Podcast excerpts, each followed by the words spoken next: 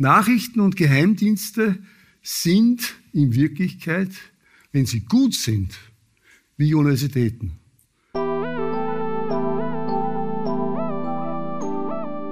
Also man kann sagen, Geheimdienste haben ein schlechtes Image. Wenn man mit Geheimdienstleuten redet, ganz egal welcher Zeit, sie wollen eigentlich nicht, dass man ihren Namen erwähnt, dass man also irgendwie über sie schreibt. Sie haben alle so ein bisschen diese Angst vor der Öffentlichkeit. KGB ist natürlich ein Geheimdienst, der wirklich alles gemacht hat, nach außen und nach innen. Ein Diktaturgeheimdienst, der Polizeigewalt hatte und der aber auch Spionage im Ausland gemacht hat.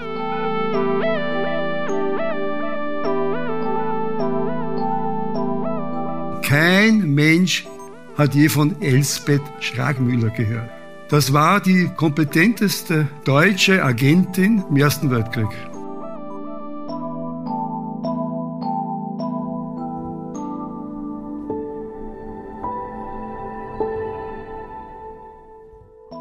Ist Anglizist, Amerikanist und Geheimdienstspezialist. Siegfried Beer lehrte am Institut für Geschichte der Universität Graz. 2004 gründete er das Austrian Center for Intelligence, Propaganda and Security Studies. Für uns hat er am AHA-Festival 2022 die Frage beantwortet, was können wir über Geheimdienste wissen? Viel Spaß mit der Audioversion dieser Lecture.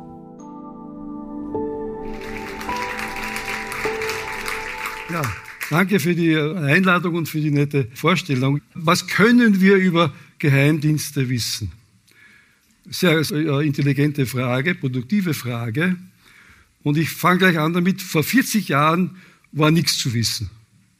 Vor 40 Jahren gab es keine seriöse Literatur über Spionage und Geheimdienste und ich werde darauf näher eingehen. Also Wissen gibt es jetzt relativ gesichertes erst seit einigen Jahrzehnten. Wer sich mit diesen Themen beschäftigt, Spionage, das ist das alte Gewerbe, das geht zurück in vorchristliche Zeiten und biblische, vorbiblische.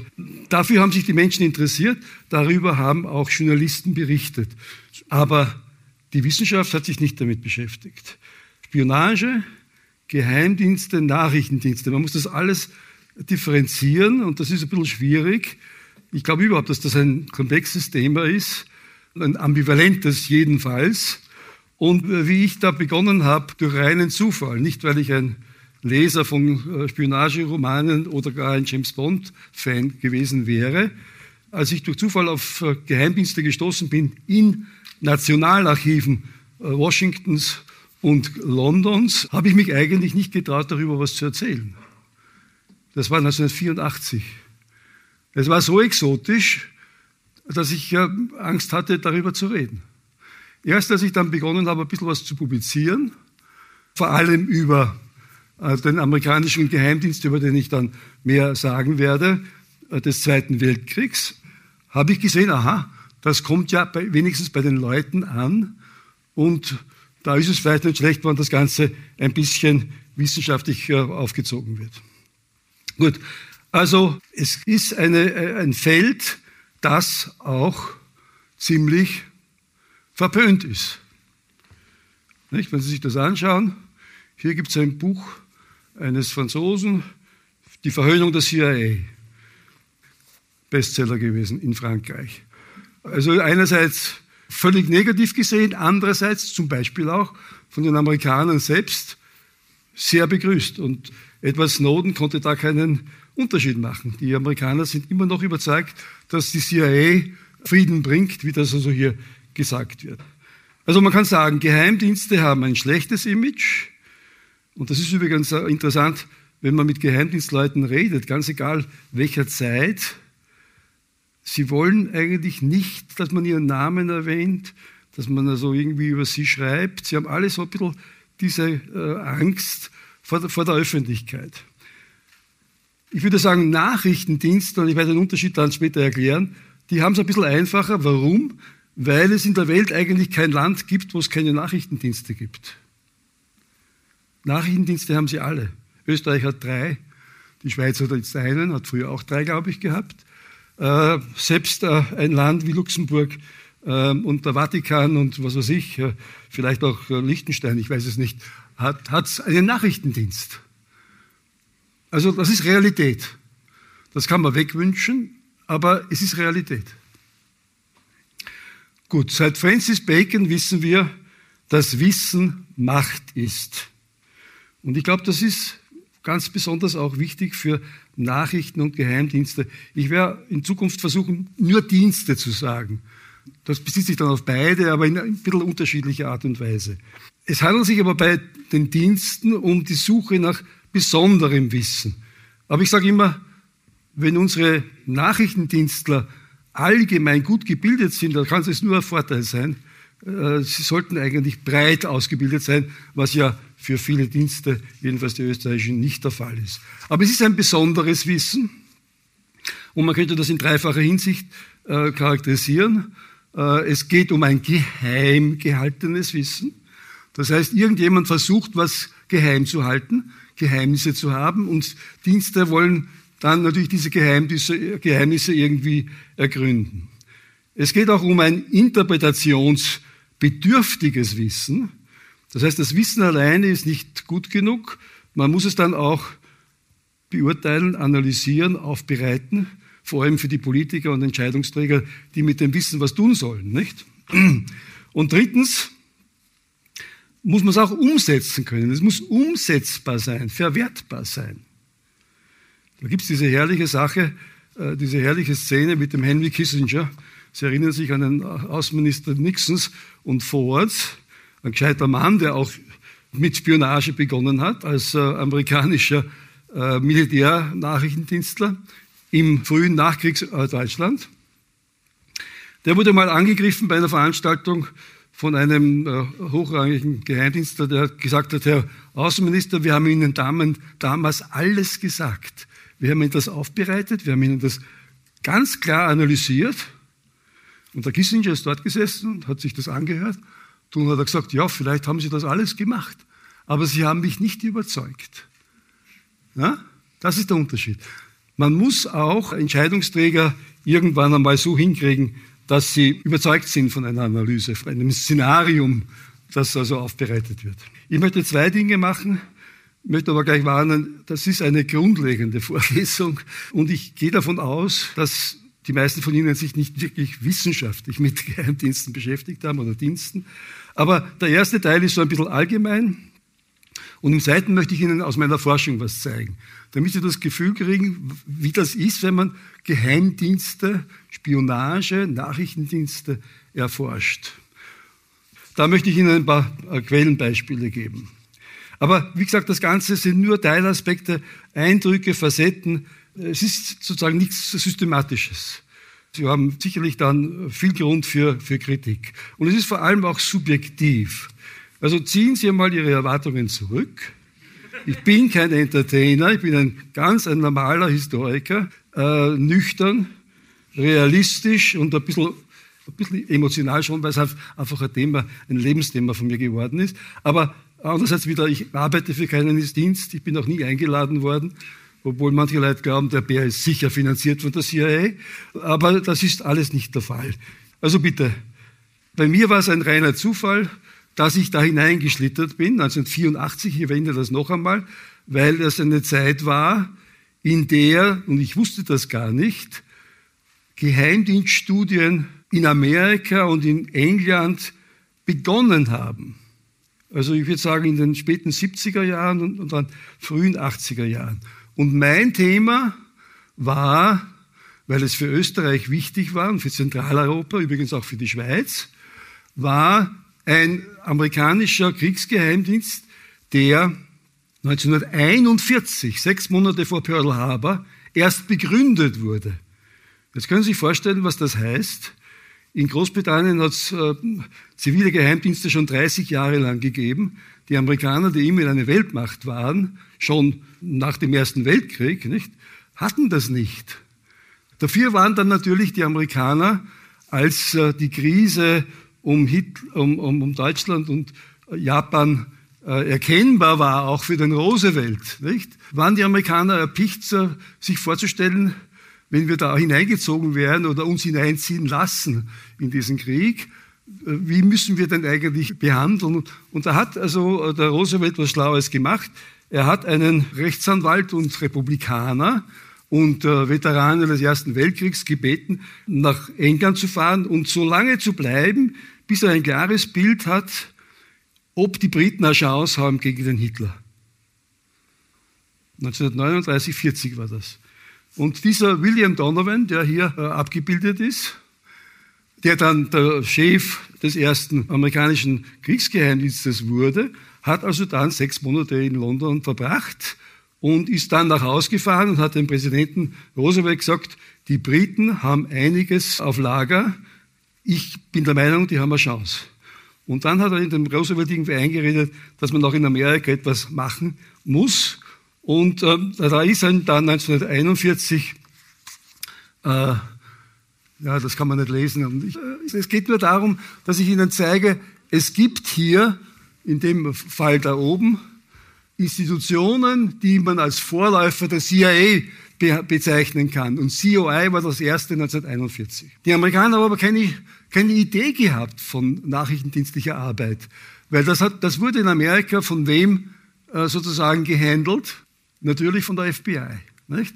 Und der Chef der FBI, J. Edgar Hoover, war der Meinung, er ist sowieso der, der, Chef für alles, auch für Intelligence. Und er macht es nicht nur für Südamerika und Amerika, sondern er macht es auch für die ganze Welt. Aber da hat er sich nicht ganz durchgesetzt beim Roosevelt. Und so hat der Roosevelt begonnen, oder hat Roosevelt den, den Donovan gefragt, ob er das sich antut. Und der Roosevelt hat äh, einen Geheimdienst begonnen, sechs Monate vor Pearl Harbor. Und wie, wie, man, wie macht man Geheimdienst? Überlegen Sie mal. Was macht man da eigentlich? Ich, ich frage meine Studenten immer, aber Karl hat bis jetzt eine Idee gehabt, wie man vorgeht. Und, und das hat der Donovan gemacht. Der Donovan hat den Job wollen und hat ihn übernommen und er hat ganz einfach und bescheiden beginnen müssen. Er hat in der Library of Congress einen großen Raum gekriegt mit einem Schreibtisch und einem Telefon. Das ist der Anfang eines Geheimdienstes gewesen. Was hat er aber gemacht, der Herr Donovan? Er hat das Telefon benutzt. Und er hat alle Präsidenten der wichtigsten und besten Universitäten angerufen, hat ihnen gesagt, wir sind jetzt so weit, dass wir da was beginnen und ich möchte die besten Köpfe in Amerika. Ich möchte, dass ihr mir sagt, Herr Präsidenten, wo die sind und wer sie sind. Die können jung sein, ob sie ein PhD schon haben oder nicht, ist mir egal. Ich brauche die Besten. Und damit sind wir schon bei einem ganz wichtigen Punkt. Nachrichten und Geheimdienste sind in Wirklichkeit, wenn sie gut sind, wie Universitäten. Ich meine, das sind Spezialisten. Und in OSS, wie das dann geheißen hat, ab 1942, Sie erinnern sich, im äh, Dezember 1941 ist der Überfall der Japaner in Pearl Harbor. Der Donovan war noch nicht sehr weit, aber jetzt, jetzt ist, war Feuer am Dach. Nicht? Jetzt musste das schnell gehen. Und daher wurde das Ganze beschleunigt und mit einem neuen Namen versehen. Und der Name hieß OSS, Office of Strategic Services. Ein bisschen eine Versteckung, weil natürlich ist das nicht bekannt gegeben worden, dass dieser äh, Nachrichtendienst begründet wurde. Zum Unterschied bei der CIA. Ich ziehe das gleich vor. Als 1947 die CIA begründet wurde, wurde das in der amerikanischen Presse des Langen und Breiten diskutiert. Wie das aussehen darf, wie das aussehen soll, wer für das ist und wer für was anderes ist. Also eine ganz offene Frage, brauchen wir das, wollen wir das, wie soll es ausschauen? Die großen Lehrmeister der Amerikaner waren die Briten. Und ja, logisch, nicht? Die Briten waren die führende Nation des 19. Jahrhunderts so wie die Amerikaner es fürs 20. Jahrhundert geworden sind. Nicht gleich, aber dann doch nach dem Zweiten Weltkrieg. Und die Briten hatten daher einen Vorsprung. Denn sie hatten ja Feinde in ihrem Empire, die aufgemupft haben. Und sie haben aber auch Feinde gehabt in ihrem eigenen Bereich. Denken Sie an Irland. Das heißt, die haben sehr viel Erfahrung gehabt, wie man geheimdienstlich mit Problemen umgeht. Und die Briten waren natürlich im Ersten Weltkrieg auch nicht unwichtig und waren die ersten, die sozusagen durch Hitler-Deutschland bedroht wurden und haben sich sehr schnell weiterentwickelt und unter Churchill ist es natürlich äh, dann ganz äh, dramatisch weitergegangen. Das war mein Feld. Und als ich 1984 in Washington zum ersten Mal von OSS erfuhr, sagte mir ein Archivar, wir kriegen jetzt die Akten für diesen Nachrichtendienst, Geheimdienst, es war ein Kriegsgeheimdienst, sukzessive. Und da ist aber über Österreich auch einiges drinnen. Na gut, dann bin ich am nächsten Tag dorthin gegangen und habe mir das angeschaut. Und habe dann sehr schnell bemerkt, hoppala, die haben eigentlich inmitten des Krieges ziemlich gut herausgefunden, was in diesem Österreich los ist im Dritten Reich. Das war ja zu. Das Dritte Reich hat ja sich sozusagen verschlossen. Es gab keine amerikanischen Journalisten mehr in Österreich. Bald nach dem, Ausschluss sind, äh, nach dem Anschluss pardon, sind die alle äh, hinausgeworfen worden. Das heißt, um herauszufinden, was in Österreich los ist, brauchte man schon geheimdienstliche Methoden. Und diese ersten Berichte über Österreich, und Österreich war natürlich nicht wichtig global gesehen für die Amerikaner, strategisch 41, 42, aber es wurde dann später, 1944, wichtig. Die Schweiz war viel wichtiger. Und übrigens ein Vertreter äh, des OSS in der Schweiz, der gerade noch hereingekommen ist ins Land, rechtzeitig war ein späterer CIA-Direktor. Weiß jemand, wer das war? Ein gewisser Alan Dallas dessen Bruder dann Außenminister war. Die haben eigentlich in Amerika alles geschaukelt, die zwei. Der Ellen Dallas saß in Bern und er war sehr, sehr wichtig. Weniger für die Schweiz, weil die Schweiz war ja eh sozusagen irgendwie abgesichert. Aber von, der, von Bern aus konnte man ziemlich gut in Erfahrung bringen, was sich in Deutschland abspielt und in Österreich abspielt und vor allem, was im Widerstand äh, sich abgespielt hat. Und der Dallas hat also da ähm, äh, berichtet. Und mich hat also OSS von Anfang an fasziniert und ich muss Ihnen sagen, es fasziniert mich noch immer, nach 38 Jahren. Ich bin nicht mehr so oft in Washington und bin auch nicht mehr so oft in London. Und in London ist es ganz anders. In London wurde 1909, 30 Jahre, mehr als 30 Jahre vor den Amerikanern, ein ausländischer Nachrichtendienst begründet, den es heute noch gibt. Der heißt heute noch so, wie er damals 1909 geheißen hat. Nämlich Nämlich, da steht es drauf, SAS, Secret Intelligence Service, besser bekannt unter MI6. Und Sie sehen, das beginnt alles mit Militär. Das waren alles Militärabteilungen, weil Nachrichten und Geheimdienste gibt es erst seit dem letzten Drittel des 19. Jahrhunderts. Spionage ist was ganz Altes, aber organisierte Spionage in bürokratischer, systematischer Form erfinden die Militärs, natürlich nur die der Großmächte, die sich das leisten konnten, erst 1870, 80. Die Engländer, die Franzosen, die Österreicher, also Österreich-Ungarn und natürlich die Deutschen. Und das ist der, das ist der Ursprung. Der andere Ursprung der Spionage oder des, der Nachrichtendienste ist natürlich das Außenministerium, das heißt die Außenpolitik. Aber damit ihr nicht vergisst, wollte ich sagen, ähm, ja, und die Briten sind, wie Sie da sehen, 1940 in Europa schon ziemlich gut verankert. Haben überall in den Hauptstädten schon ihre Leute, auch in Wien. Der Herr Kendrick sitzt in Wien und berichtet Geheimdienstliches nach London, schon in den 30er Jahren. Aber, um zurückzukommen zum MI6 und zu den Akten dazu. 1909 begründet bis heute kein einziges Blatt Papier freigegeben für historische Forschung. OSS, zugegeben, nur von 42 bis 45 im Amt, 99,9 Prozent der Akten freigegeben in Washington. 20 Millionen Akten sind das. Allein für Österreich habe ich, glaube 15.000 Kopien gemacht. Ich werde das nie in meinem Leben wirklich verarbeiten können. Meine Frau hat mir das schon vor 30 Jahren gesagt. Aber äh, das, ist die Realität, die man in diesem Geschäft sozusagen äh, akzeptieren muss. Was ist jetzt äh, die Kernarbeit von Spionage-Geheimdiensten? Es gibt so etwas wie eine Theorie darüber und es ist ziemlich klar, es geht im Wesentlichen um drei Bereiche. Und das englische Wort Intelligence, das also natürlich auch das bedeutet, im Schädel was zu haben, ist aber die Hauptbedeutung in dem Fall das Geschehen um geheimes Handeln. Intelligence hat eine, hat eine herrliche Konnotation. Es steht nämlich für drei Bereiche. Es steht für das Produkt, das Dienste erarbeiten oder durch Spionage erreicht wird.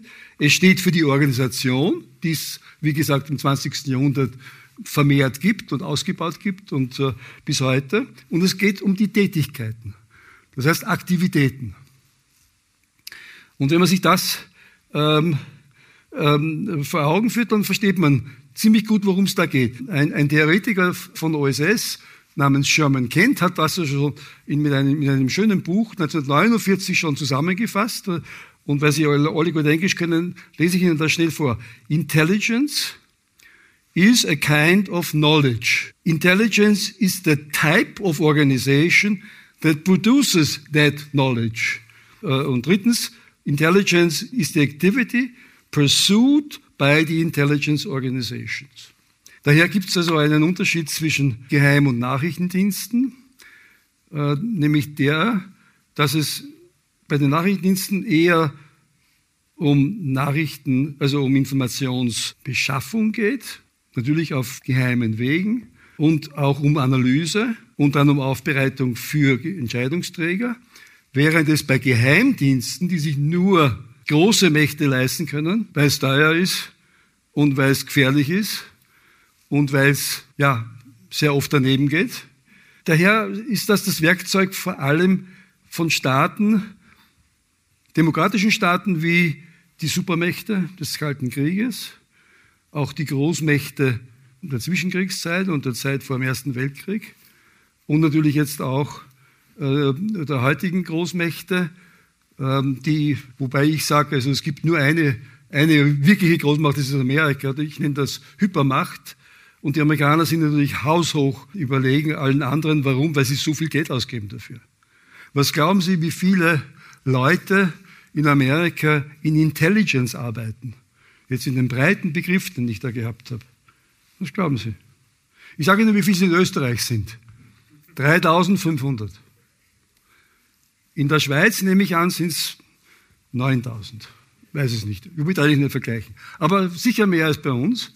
Was glauben Sie, wie viele es in Amerika sind? Und dann können wir nur über das Geld reden. Äh, die Dienste geben ja ihre Budgets nicht bekannt. Nur ganz selten gab es Hinweise darauf. Aber die Amerikaner geben mit Sicherheit alleine für Intelligence im Jahr so viel aus, wie Österreich für alles ausgibt. Für alles. Im ganzen Jahr. Und es ist die Frage, wie man zählt. Es gibt ja seit 9-11 das sogenannte Home Security, Department of Home Security. Nicht? Äh, dass man als, Tourist erlebt, wenn man in Amerika einreist. Ne? Da sind sie alle und werfen sich auf den äh, Touristen, der kommt. Also wenn ich die dazu zähle, dann gibt es in Amerika, sage und schreibe, 200.000 Leute, die im weitesten Sinn für Intelligence arbeiten. Können Sie sich das vorstellen? Und die geben, also da bin ich mir ganz sicher, die Amerikaner geben für ihre Intelligence and Security und alles, was damit verbunden ist, locker 300 Milliarden Dollar aus im Jahr. 300 Milliarden. Das ist ein Drittel des Verteidigungsbudgets. Das sind nämlich 800 Milliarden. Gut, also damit wir die Dimensionen hier klar haben. Und warum machen das die Amerikaner? Na, viele Motive, aber sie sind halt eben wirklich global unterwegs. Und sie wollen immer noch potenziell global eingreifen, eingreifen können. Das können nur die Amerikaner. Warum? Weil sie Zugang haben zu beiden großen Ozeanen. Ne? Und mit ihren großen Wunderschiffen können sie innerhalb von wenigen Tagen überall sein. Fast überall. Das können weder die Russen noch die Chinesen. Aber was soll ich sagen? Wir müssen auch unterscheiden zwischen Demokratien Autokratien und, dem, und, und, und Diktaturen. Und diese Unterscheidung wird immer schwieriger in, in mancher Hinsicht, aber sie ist ziemlich klar, jahrelang, jahrzehntelang gewesen. Dienste sind in aller Regel nach außen gerichtet und die Sicherheit nach innen wird von polizeilichen Einrichtungen gemacht. Also die CIA hat in ihren Statuten das Verbot, innerhalb von Amerika äh, tätig zu sein. Dass sie sich nicht daran gehalten hat, das wissen wir alle. Das wissen ja auch die Amerikaner. Aber wir sind halt alle Menschen und wir haben Fehler. Dienste werden nicht von sich aus selbst tätig. Sie sind ja untergeordnet. Einem Ministerium oder einem, einer Regierung, einem Präsidenten, was immer es ist. Sie sind ein Befehlsempfänger. Das darf man nicht vergessen. Es gibt ja die, die, die Auffassung, dass die CIA alles kann und alles darf und alles macht. Ja, nicht ganz so. Es muss einen Auftrag geben. Es muss ein Target geben. So funktioniert das. 1985 hat ein Präsident des deutschen Bundesnachrichtendienstes eine Rangordnung, eine, ein Ranking erstellt und das Ganze ist dann im Spiegel veröffentlicht worden. Also die besten zehn Geheimdienste des Kalten Krieges 1985 waren Mossad. Darüber sage ich gar nichts, weil ich auch gar nichts weiß. Aber das wird sich nicht verändert haben, das kann man, glaube ich, sagen. Die CIA war an zweiter Stelle, KGB an dritter. KGB ist natürlich ein Geheimdienst, der wirklich alles gemacht hat, nach außen und nach innen. Ein typischer äh, ein Diktaturgeheimdienst, der Polizeigewalt hatte und der aber auch Spionage im, im Ausland gemacht hat. Dann war der außengerichtete Geheimdienst Hauptverwaltung Ausland der DDR. Der deutsche Chef des Bundesnachrichten, musste wissen, ob die wirklich gut sind oder schlecht. Also er hat sie sehr hoch eingeschätzt. Dann erst kommt Großbritannien, dann Frankreich, dann ja, der BND, also Deutschland, äh, und dann ganz zum Schluss China und Japan. Also ich glaube, der Herr hat nicht sehr viel gewusst über die Chinesen und über die Japaner. Heute ist das sicher, sicher anders. Also man kann auch das irgendwie beurteilen. Ich würde das nicht tun, aber das verändert sich auch, weil ja Daten, Regierungen, Politiker und so weiter sich verändern. Ich wollte eigentlich auch darauf hinweisen, dass es natürlich vor der organisierten Spionage durch Organisationen im 19. Jahrhundert auch herausragende sogenannte Spy Masters gab. Und da gibt es also hier einen, der heißt Sir Walsingham, 16. Jahrhundert. Das war der große Geheimdienst und Sicherheitschef der Elisabeth I. Und der hat etwas gemacht, was heute ganz, ganz modern ist, nämlich in Europa sich ein Netzwerk aufgebaut und hat mit seinen Leuten, seinen Informanten und Spionen ziemlich genau gewusst, was in dem ganzen Europa vor sich geht, was ziemlich wichtig war für, für England damals. Und so hat jedes Land seine Helden, der Fouché, ich habe nur ein paar herausgewählt, oder auch der Benedikt Arnold, der in Frankreich, Napoleon und auch in Revolutionszeit, der in Amerika, ähm, amerikanischer Bürgerkrieg, na, Befreiungskrieg, Entschuldigung. Da gibt es natürlich auch Frauen und seit etwa 20 Jahren werden Frauen beachtet und siehe da, man kommt drauf, es gab unglaublich kompetente Frauen in dem Geschäft. Zum Beispiel die, der Case Officer, also die Betreuerin der Mata Hari, die nichts besser konnte als tanzen, aber wirklich keine Spionin war. Und der Mythos ist, ist unglaublich über sie. Dafür gibt es auch Gründe. Die hatte eine Instruktorin, die hieß Elsbeth Schragmüller. Kein Mensch hat je von Elsbeth Schragmüller gehört. Das war die kompetenteste deutsche Agentin im Ersten Weltkrieg. Ihre Arbeit war so gut, dass wie äh, ihre Partner im eigenen Dienst draufkommen sind, dass es um eine Frau handelt, die fast in Ohnmacht gefallen sind. Man hat das missachtet. Diese Dame ist auch verarmt und vergessen 1940 gestorben. Und die Matahari wird noch immer gefeiert in Filmen und was weiß ich, Musicals und so weiter. Also da ist sehr viel Ungerechtigkeit in der Weltgeschichte. Das ist unser Held, der berühmte Alfred Redl, der ein ganz geschickter äh, Intelligence Officer war. Also die Deutschen waren überzeugt, das war der Beste in Europa. Das Pech war halt, er war ein Doppelagent, weil er alles verraten hat, weil er Geld braucht hat für seinen Lebenswandel. Und wie es den Österreichern nicht aufgefallen ist, dass der mit einem ziemlich schmalen Gehalt sich die besten Autos leisten kann, die teuersten Pferd, äh, überall eine Wohnung gehabt hat, in Wien, in Prag und so weiter, äh, in Bad Ischl, ist schleierhaft. Aber der Mythos Alfred Redl ist sehr, sehr groß. Jetzt, nach 100 Jahren, wissen wir ziemlich genau, aufgrund der Akten, die man jetzt auch Gott sei Dank in Moskau einsehen kann, weil er hatte seine Sachen den Russen äh, gegeben, aber nicht nur den Russen, sondern auch den Italienern und den Franzosen und sogar den Serben. Also das war ein Wahnsinnsmann. Und die Herren könnten eigentlich bekannt sein. Das sind die fünf Cambridge Spies. Unglaublich geschickte Leute, die verankert waren in der britischen Regierung in unterschiedlichen, an unterschiedlichen Orten, unterschiedlichen Ministerien und alle überzeugte Kommunisten waren, was ja dann irgendwann einmal nicht so dramatisch kriminell war, weil schließlich war die Sowjetunion ja der Partner Großbritanniens im Zweiten Weltkrieg. Aber es war natürlich ein Verrat. Und das Wort Verrat ist natürlich auch ganz wichtig äh, in unserem Zusammenhang. Und das ist ein Thema, über das eine sehr geschickte Journalistin schon in den 1950er Jahren drei Bände geschrieben hat. Verrat im 20. Jahrhundert. Das gehört natürlich auch zum Geschäft dazu. Aber ich will nicht darauf eingehen, wir haben keine Zeit dazu. Aber das ist, das ist der Herr, der die Spionagewelt bis heute fasziniert.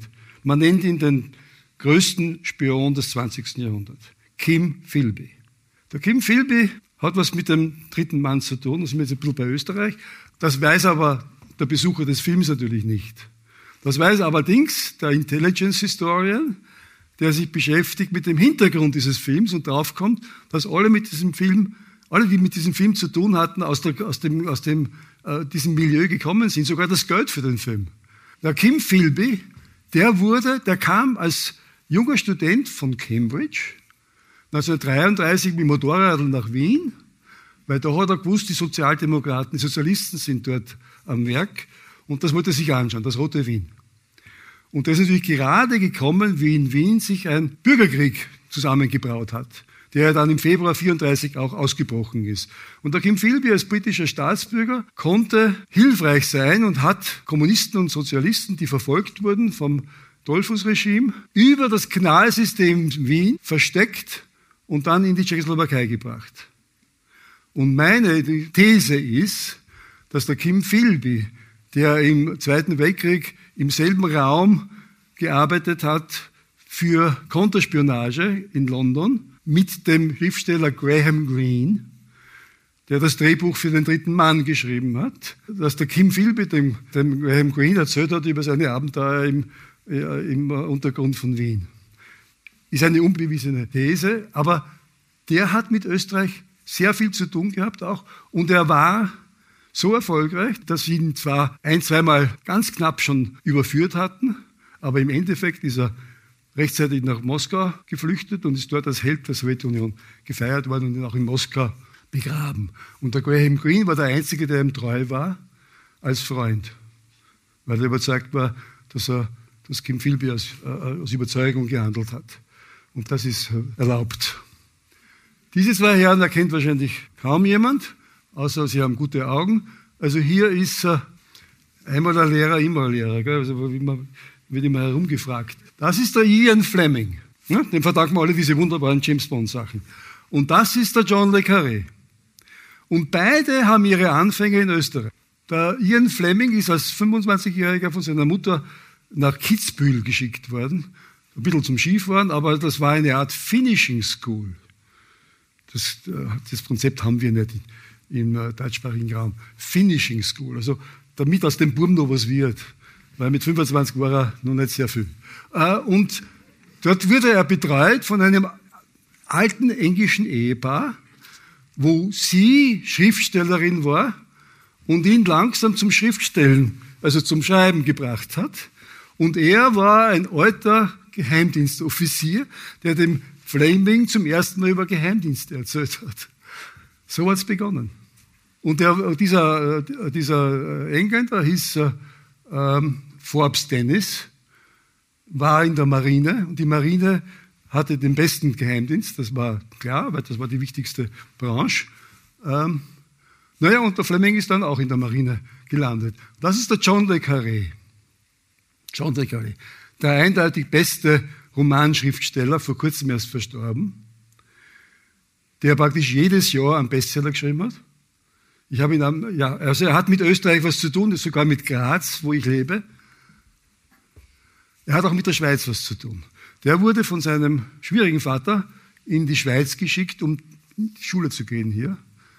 Und da hat er Deutsch gelernt und weil er Deutsch konnte und Engländer kennen nicht Deutsch, haben sie ihn ähm, äh, als junger Soldat nach Österreich geschickt, um im Militärgeheimdienst in Österreich Flüchtlinge zu interviewen und äh, solche Leute. Daher kam er nach, äh, nach Graz und an die steirische Grenze und hat dort seine Sporen erlebt als Geheimdienstmann.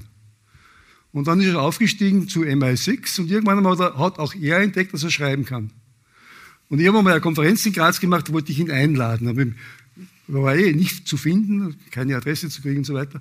Aber ich habe dann irgendwie erreicht und er hat mir dann zurückgeschrieben, Herr Bär, ich würde gerne kommen. Ich habe beste Erinnerungen an Graz. Aber wissen Sie, ich bin ein alter Mann, vor 15 Jahren.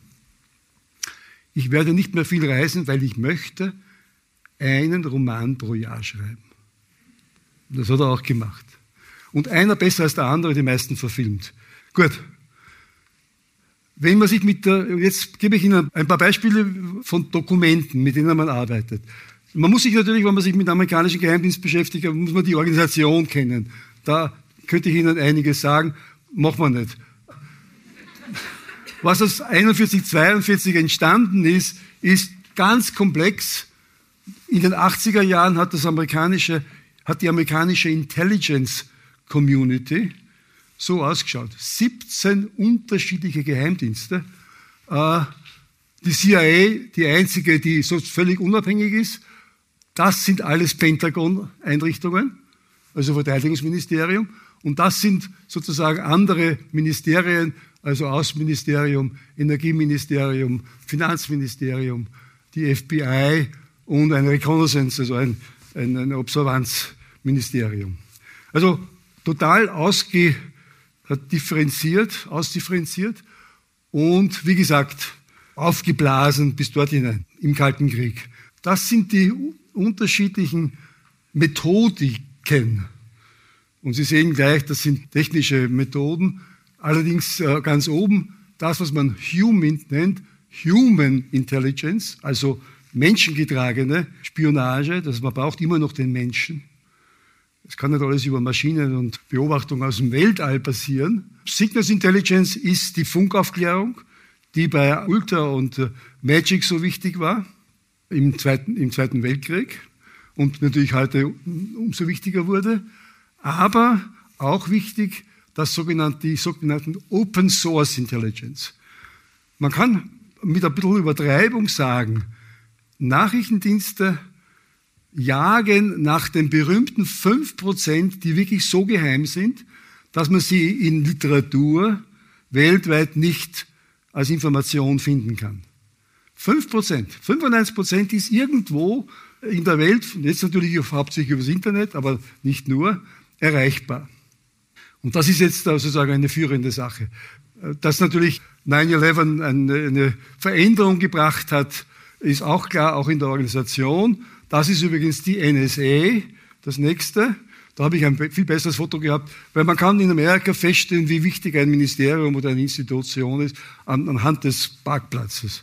Ne? Also wenn 40.000 Autos geparkt sind, dann weiß man, dass das ein wichtiges Ding ist. Nicht? Äh, und natürlich ist die NSA viel, viel größer als zum Beispiel die CIA. Das sind auch, in der CIA arbeiten ja nur 10.000 Leute, jetzt wahrscheinlich sogar weniger. Und in der NSA berühmt geworden durch Edward Snowden, äh, sind es 40.000. Ford Meade, wenn Sie da Sie vorbeifahren auf der Autobahn, kriegen Sie einen Hinweis, dass da jetzt Ford Meade ist, aber in die Nähe kommen Sie natürlich nicht. Da wollte ich Ihnen sagen, ein bisschen was erzählen über die Situation, die jetzt eingetreten ist ähm, in den letzten Jahren. Ganz eine neue Arbeit von einem hohen äh, Intelligence-Offizier, der argumentiert dafür, dass in Amerika jetzt endlich Zeit ist, die nach außen gerichtete Intelligence und die Domestic, also die häusliche Intelligence zusammenzuführen. Denn man habe ja bei 9-11 gesehen, dass da alles schiefgelaufen ist, weil sie sich nicht koordiniert hatten. Und dann kommt natürlich jetzt der 6. Jänner letzten Jahres, ne, wo in der Domestic Intelligence auch alles daneben gegangen ist. Nicht? Man hat ja zuschauen können, nicht? wie da irgendwelche äh, äh, komische Leute da in Richtung Kapitol gehen und es gab, gab nirgends Normalerweise ist alles abgesichert, aber war kaum ein Widerstand. Also äh, da gibt es jetzt das, die Vorstellung, man muss, man muss das zusammenführen, um eine Gesamtintelligence zustande zu bringen. So, ähm, ich wollte Sie auch sagen, dass Sie äh, Nachrichtendienste Propaganda gemacht haben, äh, vor allem im Zweiten Weltkrieg, dann auch natürlich danach. Ein schönes Beispiel ist ja das da. Was glauben Sie, was das ist? Rechts der Panzer da Kann das jemand erkennen?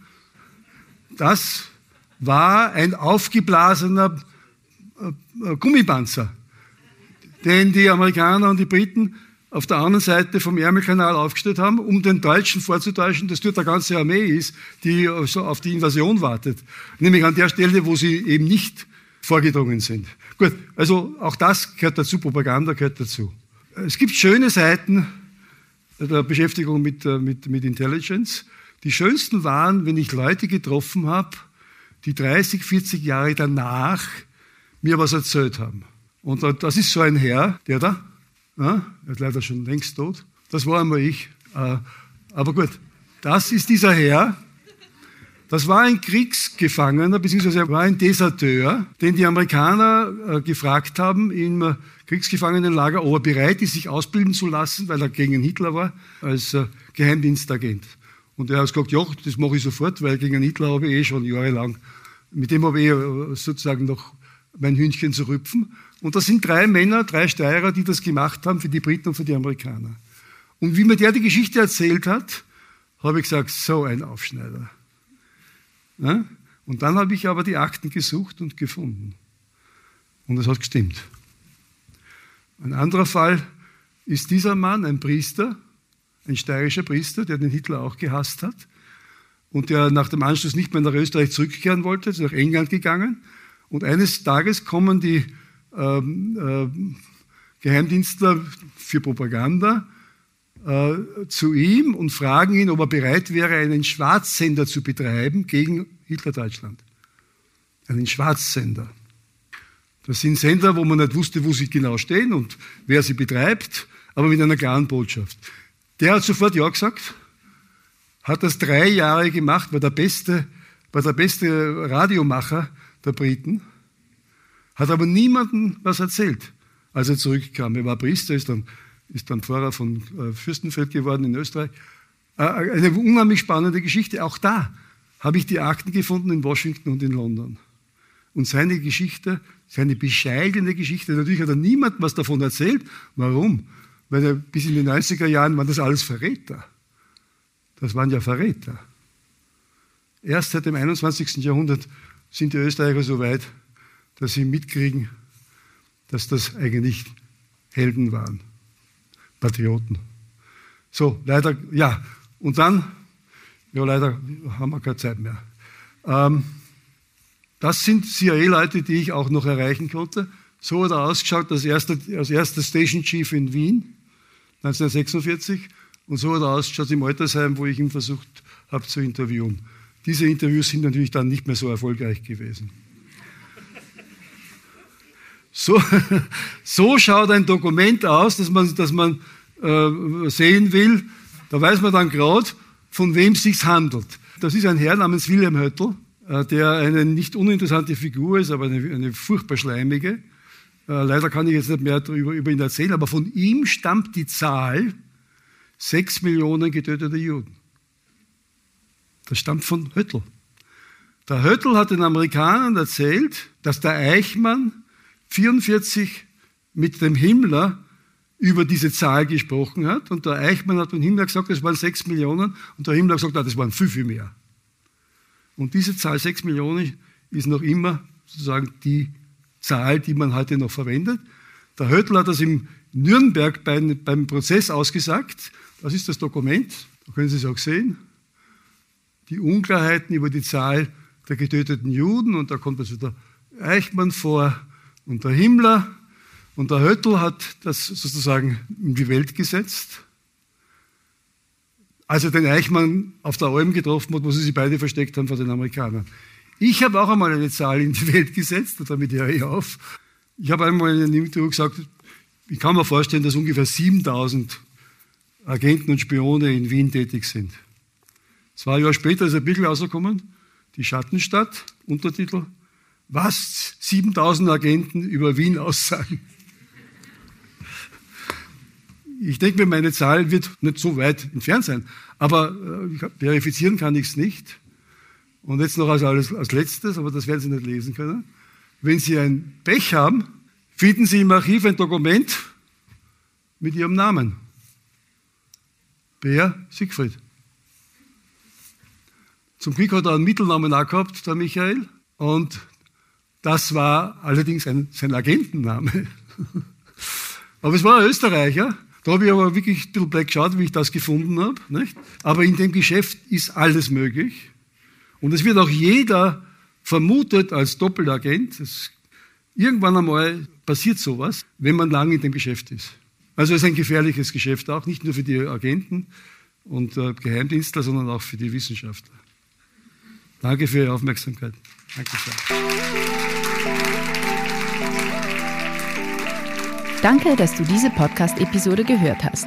Ich hoffe, sie hat dir gefallen und du konntest etwas Neues erfahren und lernen. Und wenn du schon mal da bist, lass uns doch eine Bewertung oder ein paar Sternchen da. Das würde uns sehr helfen. Und wenn du mehr Vorträge vom AHA-Festival hören willst, abonniere diesen Podcast und folge uns auf Instagram und Facebook. Auch über Feedback freuen wir uns sehr. Schreib uns eine Mail an am.aha-festival.ch. Aha, ein Podcast für Wissen ist eine Zusammenarbeit von Christoph Fellmann und mir, Anna Matjaschewitsch. Mitproduziert und komponiert hat Nikola Milos Misic.